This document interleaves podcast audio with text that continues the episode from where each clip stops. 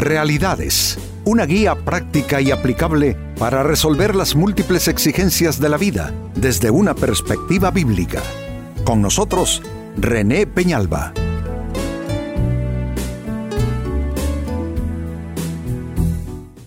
Amigos de Realidades, sean todos bienvenidos. Para esta fecha nuestro tema, ¿en verdad entiendes tu camino? ¿Con qué tiene que ver este tema, amigos? Tiene que ver con la capacidad de discernimiento, de hacer una correcta lectura de nuestras circunstancias, de los acontecimientos alrededor nuestro, de las personas inclusive.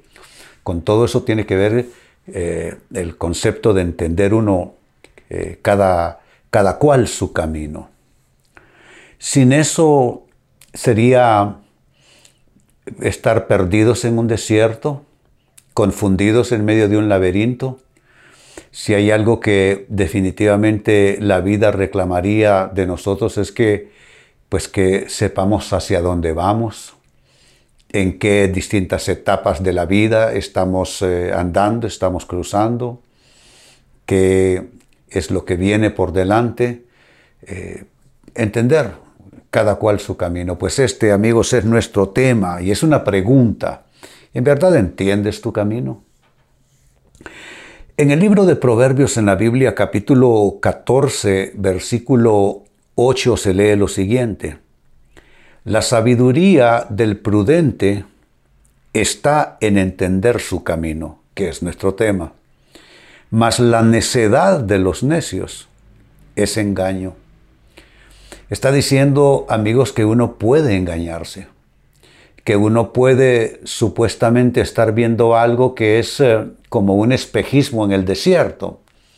Eh, lo que ya hemos oído, lo que se dice, lo hemos visto quizás en películas. Una persona fatigada en el desierto, sin agua, sin alimentos, soportando las inclemencias del tiempo, de pronto comienza a ver algo que es un espejismo, es decir, eh, es, algo que, no es real, que está solamente en su cabeza. Pues este texto dice que una persona eh, que se engaña es una persona que va a actuar neciamente. Pero por el contrario, eh, a esta persona que se le califica como prudente, dice el texto leído que la sabiduría de esta persona, de este prudente, está en entender su camino significa que no, no es tanto eh, eh, conocimiento a otros niveles. Hay personas que han adquirido a través del estudio tremendos conocimientos acerca de diferentes disciplinas, pero a la vez exhiben un cortísimo, un, pobre eh, conocimiento y discernimiento respecto a la vida. Si es que una cosa es el conocimiento, lo otro es la sabiduría. Conocimiento es pues cómo se hace esto, cómo se hace aquello. Sabiduría es para qué, para qué son las cosas.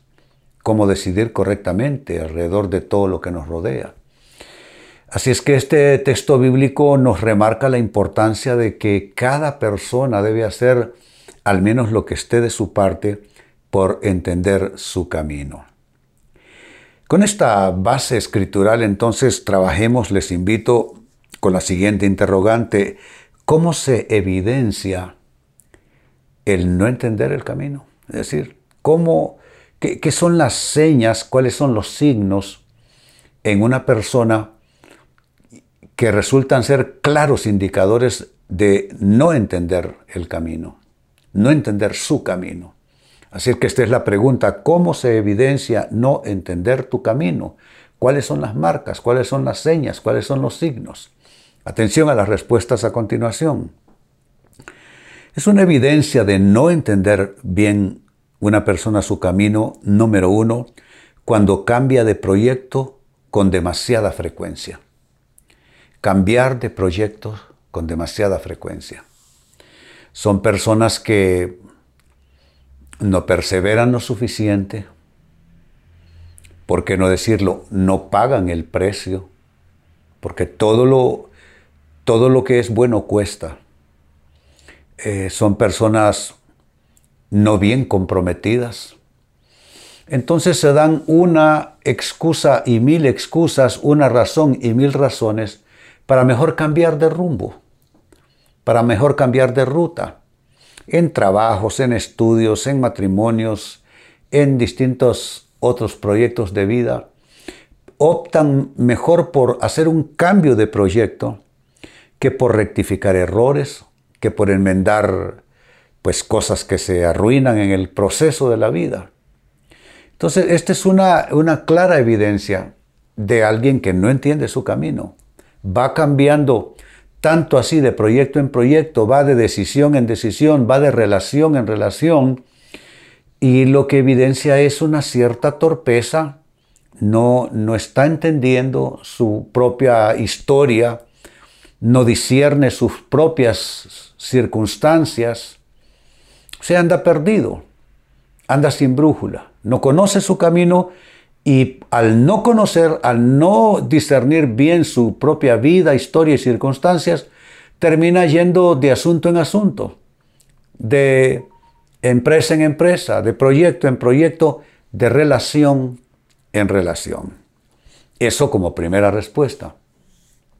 En segundo término, es una evidencia de no entender eh, tu camino si se te generan demasiadas, se te generan demasiadas confusiones en tu proyecto de vida. Pienso que confusiones todos, los todos las tenemos, todos las vivimos, es parte de la, se puede decir, de, la, de las limitaciones humanas y pasamos periodos de, de confusión, a todos nos pasa. Pero cuando una persona, esas confusiones ya no son la excepción de la regla, sino más bien es eh, lo que está pasando en términos generales, vive en confusión, decide en confusión, actúa en confusión, Ahí hay una evidencia. ¿Qué es lo que le pasa a esta persona que pasa tan confundida? Asuntos financieros, asuntos laborales, asuntos profesionales, asuntos de relaciones. ¿Por qué esta persona pasa tan confundida? el problema de una persona confundida es que no va a caber en ningún lado. No porque tenga necesariamente adversidad, sino porque está tan confundida que no va a encajar en ningún lugar. La persona confusa no encaja. No encaja porque hoy piensa de un modo, mañana de otro, hoy resuelve de una manera, mañana resuelve de otra, y resulta contradictoria la persona porque la confusión nos vuelve contradictorios. Entonces, estamos como perdidos dentro de nuestro mismo mundo, estamos perdidos dentro de nuestra situación de vida, confusión. Yo me atrevería a decirte, amigo, amiga, que si experimentas confusiones así eventualmente, una cosa como de vez en cuando, no hay ningún problema. Eso lo vivimos todos. Pero si tú dices realmente yo no sé qué hacer con mi vida, yo estoy confundido, estoy confundida, no sé qué hacer, no sé para dónde ir, no sé cómo resolver, todo se me ha hecho una maraña, si ese es tu caso, es un, es un claro signo de que tienes este problema de fondo y es que no entiendes tu camino. Amigos, en consejería pastoral eh, solemos decir que cuando tú haces una correcta lectura de las circunstancias de tu vida, las personas a tu alrededor, los sucesos que acontecen, tu misma persona, cuando haces una correcta lectura de todo eso, ya estás en un 50% de capacidad y posibilidades de resolver cualquier problemática de vida. Pero, por el contrario, si tienes una lectura errónea de tus circunstancias, de tu vida, de los eventos que se dan, de las personas a tu alrededor, etc., ya con eso eh, adelantas un 50% de incapacidad, de inhabilidad para resolver tus problemáticas de vida. De ahí pues fue que Jesús dijo, la lámpara del cuerpo es el ojo. Si tu ojo está enfermo, todo tu cuerpo estará en tinieblas. Pero si tu ojo está sano, todo tu cuerpo estará lleno de luz. ¿Se dan cuenta? Entonces, estamos diciendo como segunda evidencia de no entender la persona su camino es que se le generan demasiadas confusiones en su proyecto de vida, sus relaciones, etc. Y sigo sumando, número tres, otra evidencia en la persona que no está entendiendo su camino, no está discerniendo su camino, es que no parece esta persona cuando se le observa, no parece tener prioridades claras y prioridades definidas. Priorizar básicamente es saber qué va primero, qué va después. Una persona, hombre, yo digo del común de la gente, una persona con suficiente eh, sentido común, no hay que ser un genio, eh, simplemente una muestra, una evidencia de suficiente sentido común es establecer las prioridades básicas. Dios, hogar, trabajo y todo lo demás. Así como lo escuchan, Dios, hogar, trabajo y todo lo demás. Pero hay personas que trabajo, amigos, diversión, hogar y Dios ahí al fondo.